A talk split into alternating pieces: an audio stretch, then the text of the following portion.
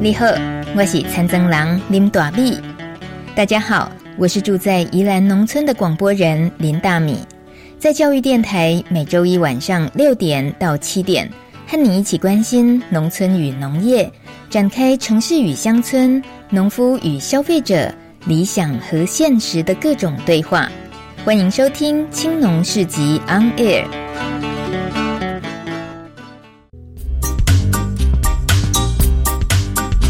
今天节目进行的访谈单元叫做“农业情报懒人包”。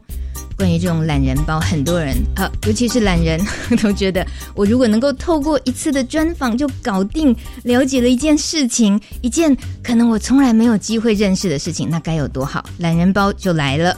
今天的节目中，我们刚刚介绍完种树，种树感觉人人可以种，可是接下来要介绍一种作物，可能不是。每个人都可以种，可是却跟我们每个人都有非常重要的关系。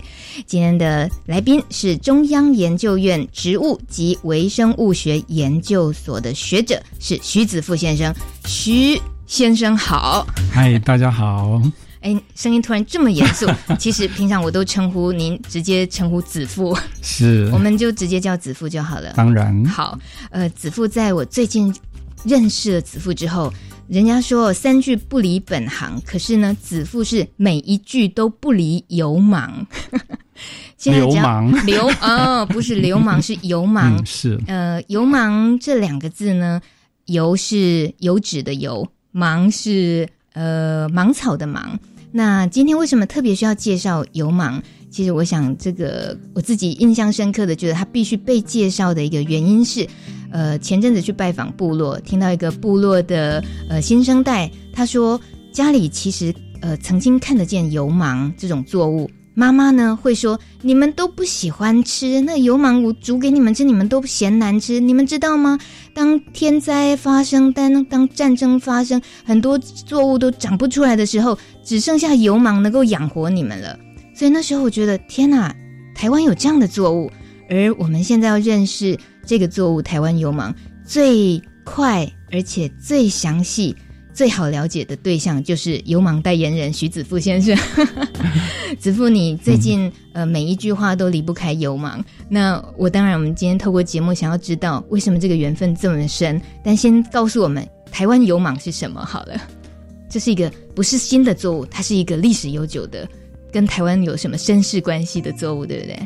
对，嗯，台湾油芒哦，其实是在原住民的部落，尤其是啊、呃，在比较山上偏远，或者是他交通不方便，没有到没有办法到平地来啊、呃、购买粮食的时候，所以他在山上会种了各式各样的特殊的作物。其实还有很多其他的作物，大家没听过，譬如像龙爪蓟啊，蓟蓟啊，社稷那个蓟，对，也是没听过哈。嗯，但是那个还没有。种的产量这么大，像这个台湾油芒，呃，在原住民的部落里就会种很多。我听我们那个山上老人家说，他跟小米种一样多，而这个老人家不吃稻米，所以他的三餐就是吃油芒跟小米这样子。嗯它跟小小米一样多，可是不是现在吧？他指的是很久以前的事，日据时日治时代，日治时代。对，那为什么它现在几乎消失了？我们看不见它。嗯、呃，一来也是它处理比较困难啊、呃，因为就是它的那个壳上面很多很多刺，很多小毛。那如果像原住民，他是没有机器嘛，他就是用那个杵跟臼去打的话，会。就飞出来的那个晨阳会很痒，他们觉得说很痛苦。哦，像很多稻米脱壳的时候，那对农夫来讲，那那段时间或者晒稻谷啊，也都会全身痒痒刺刺的。是，是，所以油蟒也有这个问题。问题，所以说慢慢的也就，当然、嗯、应该是说年轻人他他不喜欢，或者是他喜欢平地的食物，所以说等于是现在我在山上各部落哈，全台湾各部落发。知道这个油芒或吃过油芒都已经是七十岁以上的老人家，嗯、包含六十多岁都说，嗯、呃，看过妈妈，看过婆婆种过吃过，他连吃过一次都没有。嗯哼，所以说已经真的是濒危中的濒危了，所以我们要大声疾呼。是怎么样被你发现了？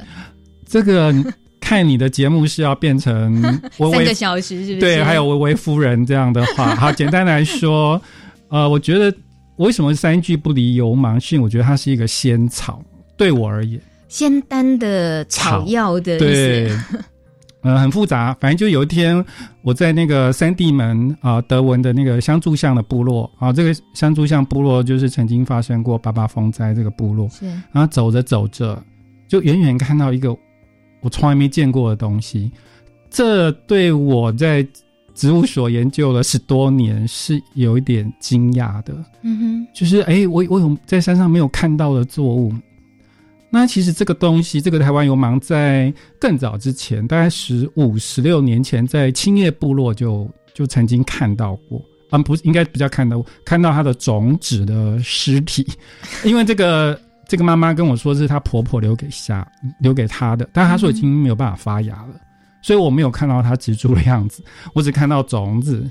那种子拿回去以后，没也是没有办法发芽。本来想说要给给它怎么处理啊，做组织培养啊，但是很忙就忘记了。为什么想要拿回去培养？就试着看看能不能再把它长出来，看看它长什么样。就研究的心态。对，但是因为那时候还要做很多别的研究。那这个组织培养不太容易做，因为不知道配方，所以说就搁着。那其实是老我们的老师邢宇老师，他去了那个美国开会，反正是美国呃那些学者们啊、呃，其中有一个叫那个 Fuller，他告诉他说：“哎、欸，你们台湾有一个特殊的作物叫台湾油芒哦。”嗯，我们老师说不知道。嗯哼，而且这个这个英国学者是在日本。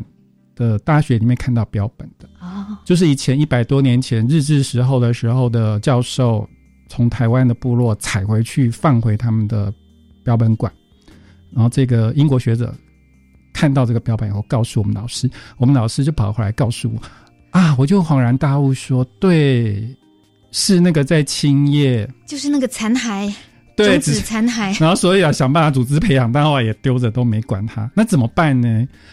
有到好多部落去问了，因为知道名字，然后我也在台湾的那个台大的标本馆，还好大概都一九二零年代也是有看到标本，所以可以看到那个干燥压在纸上的那个标本，嗯哼，但一直没有办法找到活的，就整株植株是活的，然后给你看到。